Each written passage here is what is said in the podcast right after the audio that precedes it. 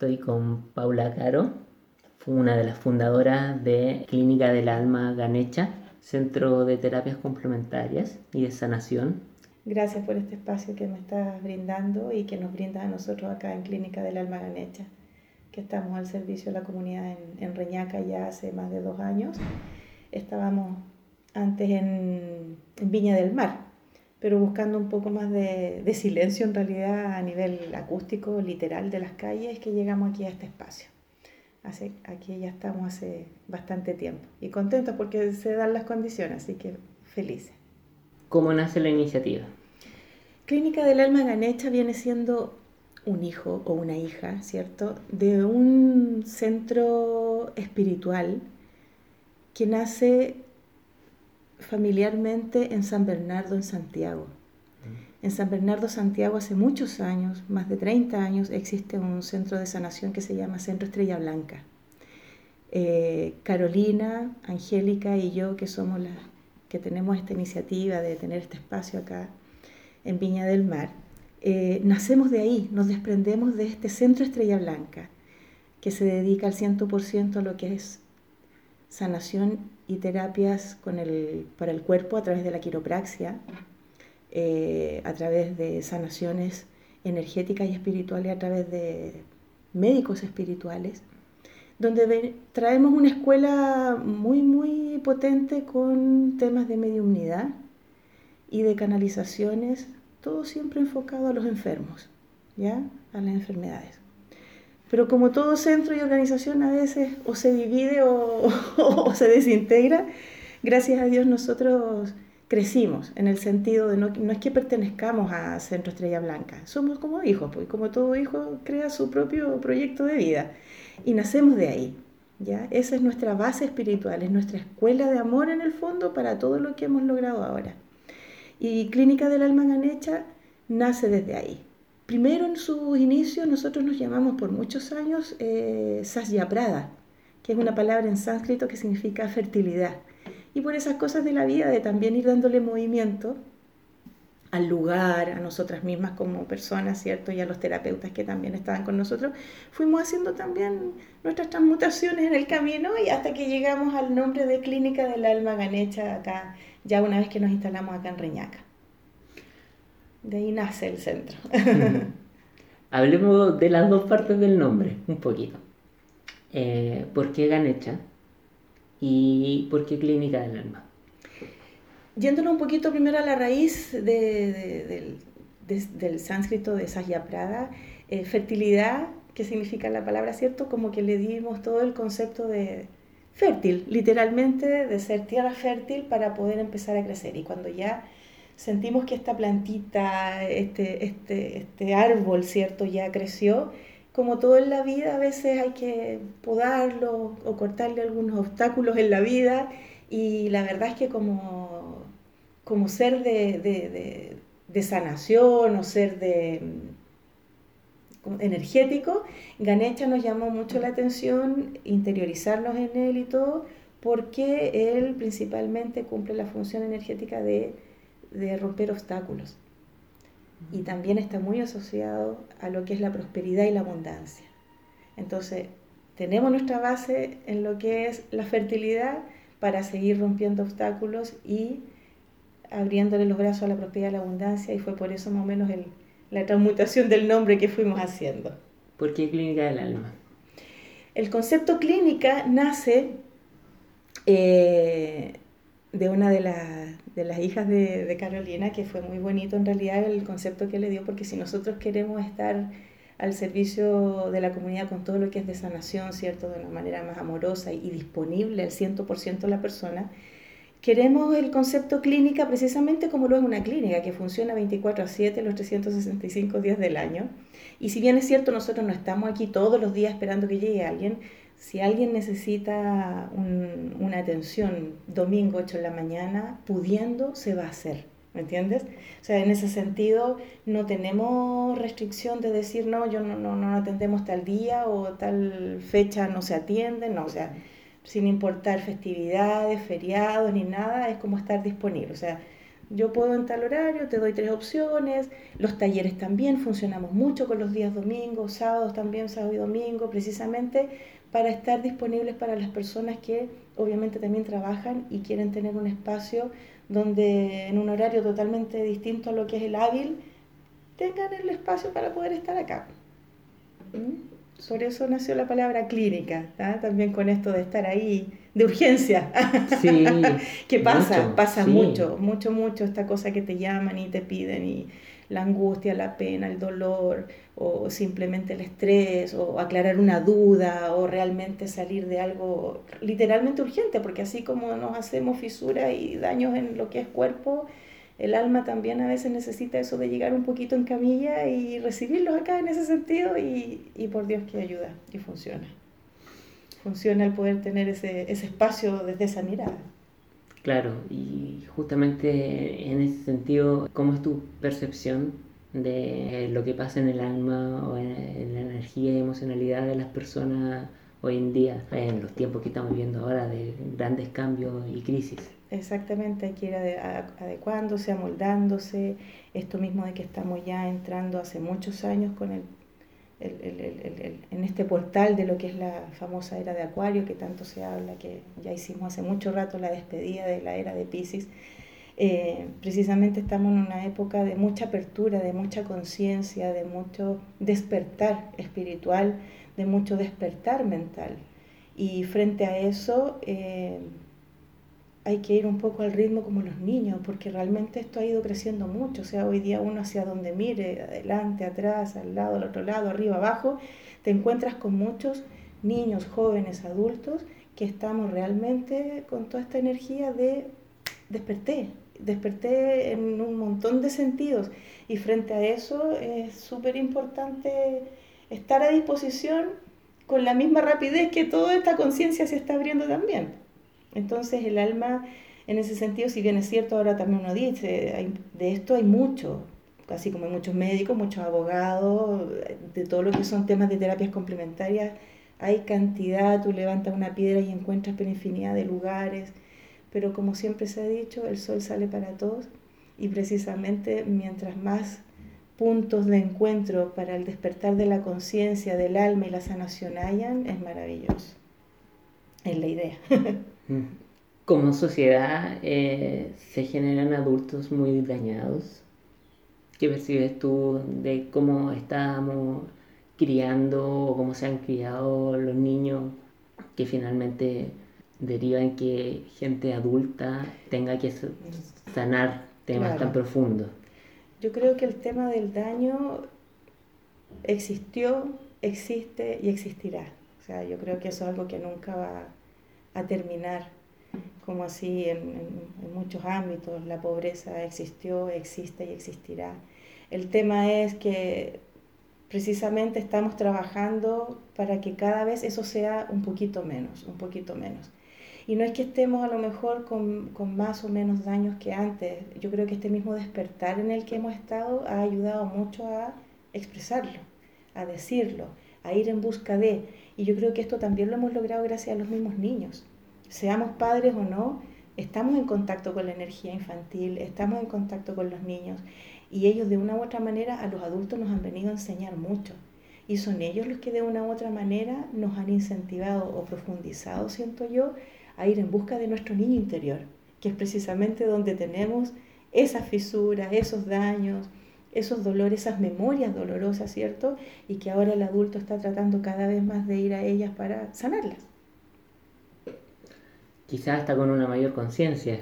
Absolutamente, yo siento que esto es simplemente un, despertar, una, un romper el velo, eh, un rasgar el, el, el velo para que este Buda, este Krishna, este Jesús, este ser espiritual, como le queramos llamar, que llevamos dentro, se empiece a mostrar que todos lo llevamos, desde el que hace más daño hasta el que hace menos daño, desde el más santo hasta el menos santo, o sea, todo el mundo tiene esta posibilidad de encontrarse y a su ritmo, a su tiempo y a su espacio, eso se logra. Y dentro de este romper el velo y grandes transformaciones que estamos viendo, eh, ha sido súper, súper importante y liderador de todo esto, la energía femenina. la energía femenina. ¿Qué, qué, qué rol te parece que está jugando hoy día las mujeres en todo lo que está pasando? no sé, siempre, bueno, soy mujer y viene muy de cerca como la apreciación, pero el rol que siento yo y la primera palabra que se me viene a la mente es el tema de la valentía. Es impresionante, la valentía, el coraje, eh, la fuerza de sacar esas leonas que uno siempre dice, escucha, o no, es que me tocan a mis hijos, y no, ahora ni siquiera, con, por eso te digo, no es solamente el concepto hijo del que he parido, es el concepto hijo de lo que yo estoy queriendo proyectar en la vida. Ya eso también es algo parte de mí, es una extensión de mi vida y eso está sucediendo desde los más pequeños hasta los más grandes y sobre todo en el concepto femenino. Siento que lo primero que se me viene al, al, corazón es esta alegría de ver la fortaleza y la, el, el, caminar con el miedo, que no se trata de no tener miedo, porque yo he escuchado bastante esto de no tenemos miedo, ¿cierto? Las mujeres pero ya llevándolo a un plano más, más, consciente es tener la capacidad profunda de caminar con el miedo y no negarlo, no evitarlo, no hacerlo a un lado y es una potencialidad doble, o sea, mi seguridad, mi tranquilidad, mi paz, más caminar con este miedo precisamente para ir a, favor de los cambios que se puedan realizar en el aspecto femenino es sumamente eh, valorable y, hermoso. En este mismo sentido, eh, muchas de las terapias complementarias y de los trabajos terapéuticos que se hacen eh, hoy día están presentes mujeres. O sea, mucho.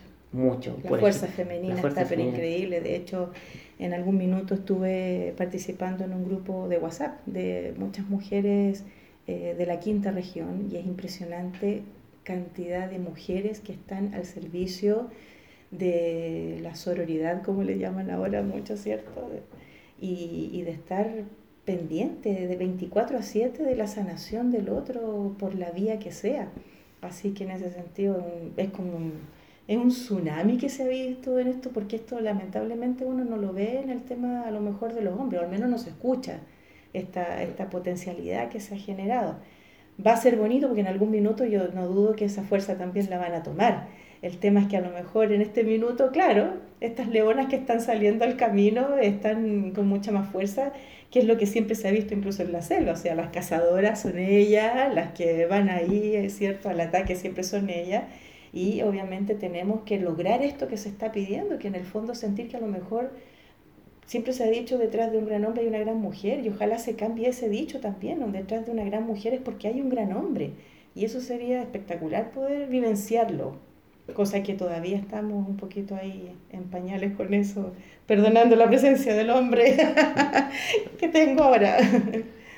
Totalmente, y de hecho te preguntaba justamente porque eh, aquí en la clínica del alma bien hecha son tres. Son, tres, mujeres, son tres mujeres eh, pero siempre estamos teniendo la, la, el cuidado de traer siempre terapeutas que también tengan su energía masculina.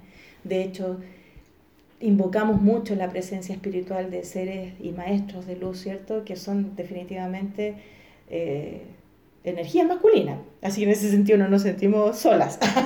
Estamos porque detrás de estas tres mujeres, de estas tres grandes mujeres, sentimos que hay maravillosa energía masculina que está siempre ahí constantemente con nosotros, porque sabemos que es algo que no podemos dejar a un lado.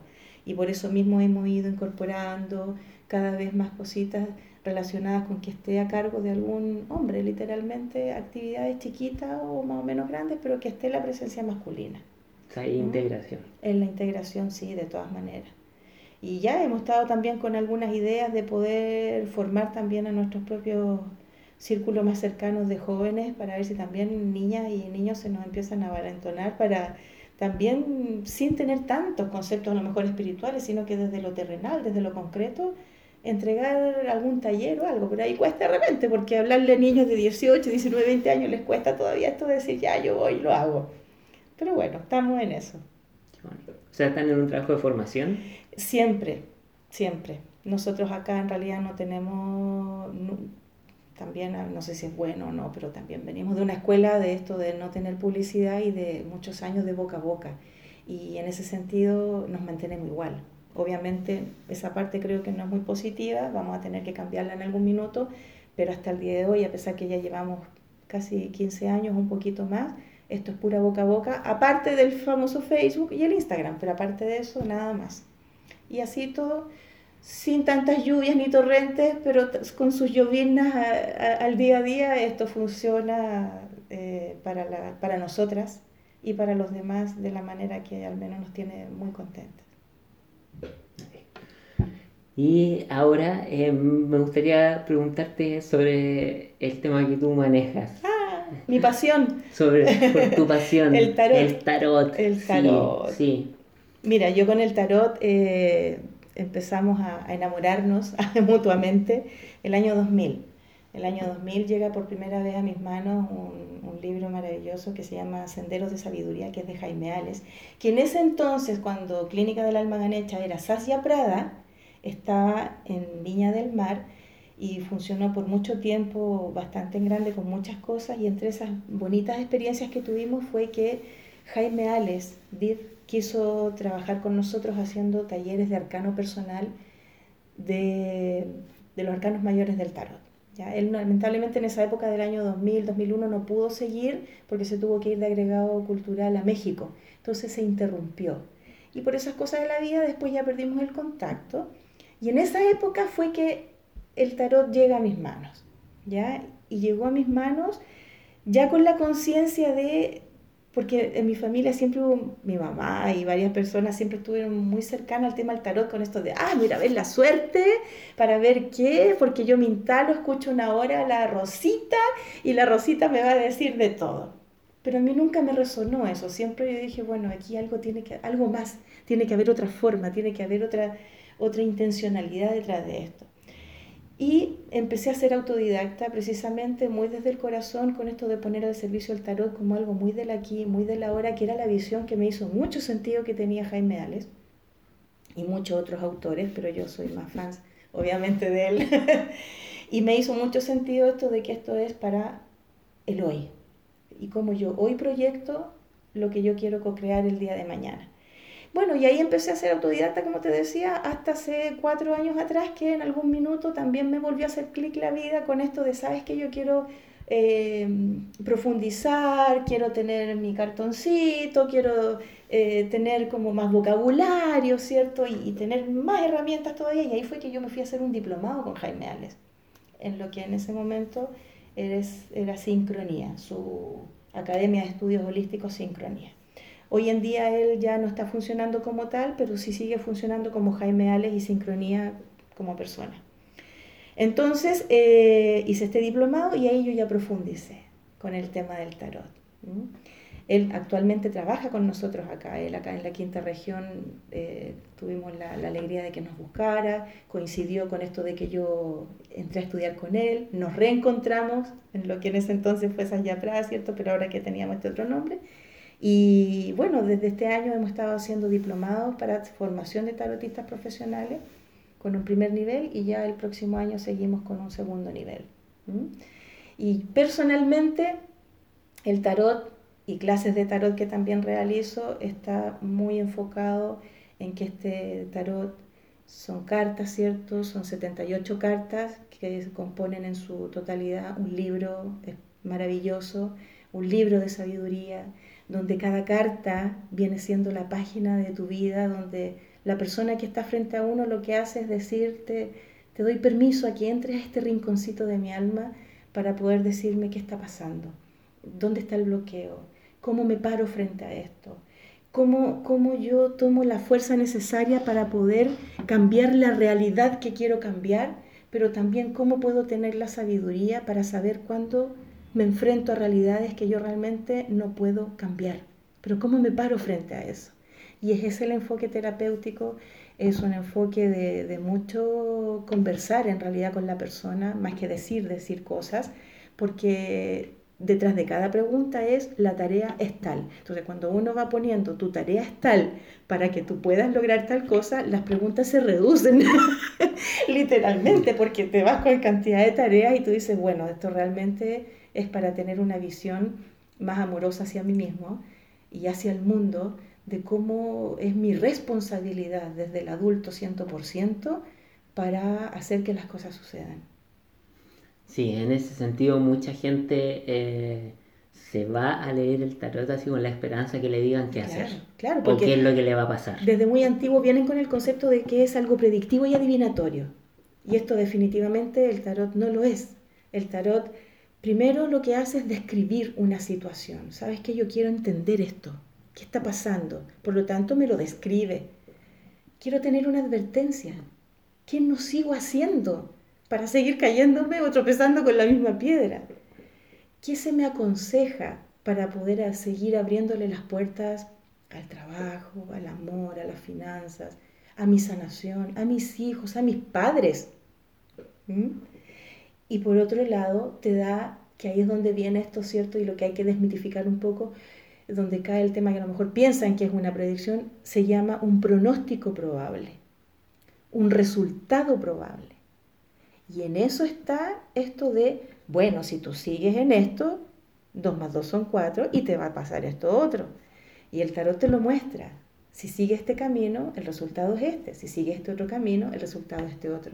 Pero finalmente el libre albedrío es lo que prima aquí de manera principal la energía la pone uno.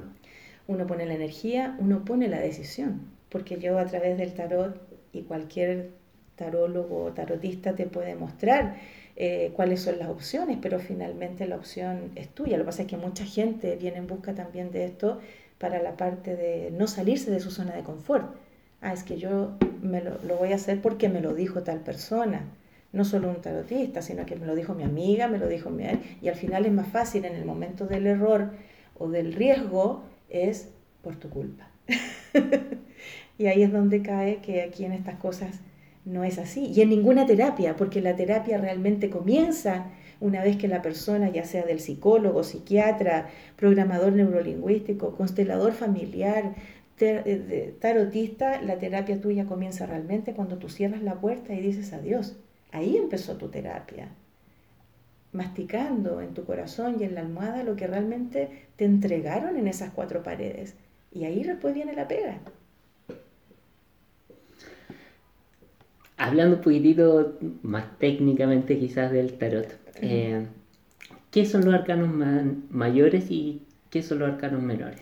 Los arcanos mayores son 22 cartas que nacen como fuente principal del mayor contenido esotérico, ¿ya? De lo que es eh, el tarot propiamente tal. El tarot no tiene una base concreta que diga esto nace de tal o cual parte, porque hay muchas vertientes y corrientes, ¿cierto?, eh, espirituales que se, se adjudican esto, unos a la cultura egipcia, otros dicen que anterior a lo egipcio, otros dicen que a la cultura de la Atlántida, otros dicen que de la Edad Media. Independiente de donde venga el tarot, eh, es una herramienta que de una u otra manera es una intervención. ¿A qué le llamamos nosotros en esta escuela, cierto, de esta línea que nos ha entregado sincronía, que es una intervención divina? Es que de una u otra manera en su amor Dios, eh, en su bondad, siempre ha estado pendiente de nosotros y de una u otra manera nos ha querido siempre enviar ayudas. Y a través de la línea del tiempo del ser humano siempre se han ido entregando estas ayudas, a través de avatares, a través de simbologías, que aparece la canalización de las runas, que aparece alguien que se da cuenta que mirando el cielo tienes los astros, las estrellas, nace la astrología, que mirando tu propio cuerpo de la mano tienes las líneas de las manos y también te pueden decir infinidad de cosas.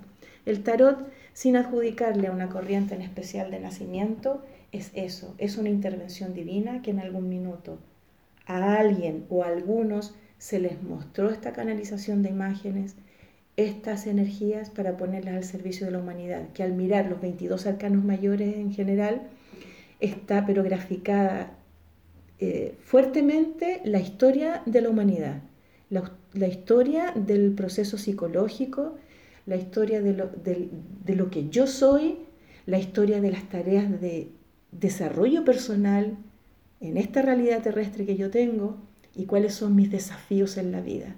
Los 22 arcanos mayores te muestran sí o sí para cualquier persona la ruta completa, el mapa completo de lo que yo soy, cuál es mi tarea y mi gran desafío para seguir avanzando en, cualquier espiral de la vida. ¿Mm? Los arcanos mayores son 22 y nos muestran la historia de la humanidad completa.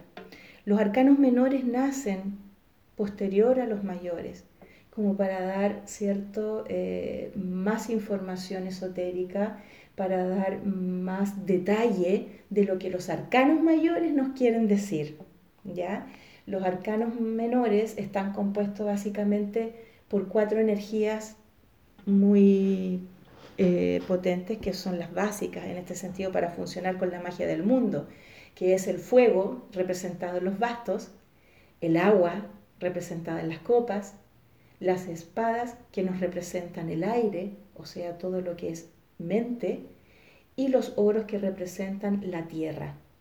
Ya te dije que las espadas son la mente, pero el fuego con los bastos son la acción, las copas con el agua las emociones y la tierra finalmente es lo concreto de recursos, tantos recursos materiales en la tierra como recursos espirituales. Por eso en algunos mazos también los oros también, bueno, aquí también, si los puedes mirar, están un poco los colores arcoíricos, porque el arcoíris también es lo que mejor nos representa esta unión, ¿cierto? Este, este, este, contrato de amor que el cielo, lo divino, tiene con la tierra. Y bueno, y posterior a los arcanos menores nacen los famosos señores de la corte, que ir como para, a grandes rasgos, como para hacer un poco la leyenda de dónde viene esto, como en la época de los anterior a, los, a los 1800 hablar de tarot era irte directo a la hoguera. y obviamente los que más tenían el poder ahí de, de, hasta dónde yo te dejaba entrar con tu sabiduría de este juego un poco extraño, era toda la iglesia católica por un lado y los reyes y todo el tema feudal por otro, eh, los grandes sabios y muchos esotéricos de la época quisieron un poco eh, estar en, paz también con todos ellos, de una u otra manera. Entonces, quisieron también eh, incorporar de una u otra manera estos personajes para que también vieran que ellos también tenían sus energías, sus acciones frente a cómo la gente puede actuar también. Y es ahí donde nacen, bueno, ¿quién era lo más importante? Los reyes, ¿quién le seguía? La señora, la reina, eh, estos caballeros, que se llaman caballeros, que eran los personajes mucho más de confianza, los más de inmediato de confianza del rey, que eran los que iban a las cruzadas, ¿cierto? A, a las guerras. Y luego estaban los pajes, que habían dos tipos de pajes en esa época, que estaba el paje que era suma confianza del caballero, que le arreglaba el caballito, la armadura, le preparaba todas las cosas para que el caballero se fuera a la guerra. Y por otro lado estaban los pajes, que eran los mensajeros, que era el de la cartita de amor o el acuerdo de paz o los acuerdos de tierra o lo que fuera, pero era el literal mensajero que se, se plantaba días caminando o viajando para entregar finalmente un mensaje. ¿Mm? Esa es como la parte más, más lúdica, por decirlo. Esto del tarot puedes leer y interiorizarte años, pues, un montón de información. Pero básicamente, y para que entendamos los que nos gusta ya empezar a encantarnos y enamorarnos de a poquito en esto, es como la base más o menos eh, principal. Sí, yo incluso he escuchado, leído que explorar, leer el tarot, estudiarlo, es una forma de autosanación también. Absolutamente. Esto nace como un proceso de autodescubrimiento, de sanación personal, de orientación hacia mí mismo. Y precisamente en el estudio de cada carta, o se hace en grupo o si se hace individual, es precisamente conocer esta carta en mi vida. Por eso es un proceso largo.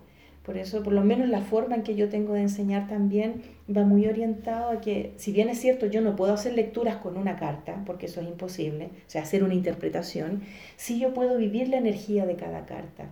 Y dentro de mis clases tengo muy incorporado eh, una forma donde el alumno, ¿cierto? La persona que está practicando interioriza a través de una pregunta, un consejo, un querer describir algo, qué energía está instalada en esa situación y ahí yo a través de carta a carta voy conociendo cómo esa energía está incorporada ahí para cualquiera de las tres cosas. O me está describiendo, o me está aconsejando, o me está advirtiendo frente a lo que estoy exponiendo. Bueno, es largo la forma de cómo uno va aprendiendo, pero básicamente me gusta mucho esto de trabajar que la persona finalmente haga piel la energía, que finalmente yo no le estoy dando el poder a la carta, le estoy dando poder a lo que significa, a lo que significa propiamente tal la energía de ella.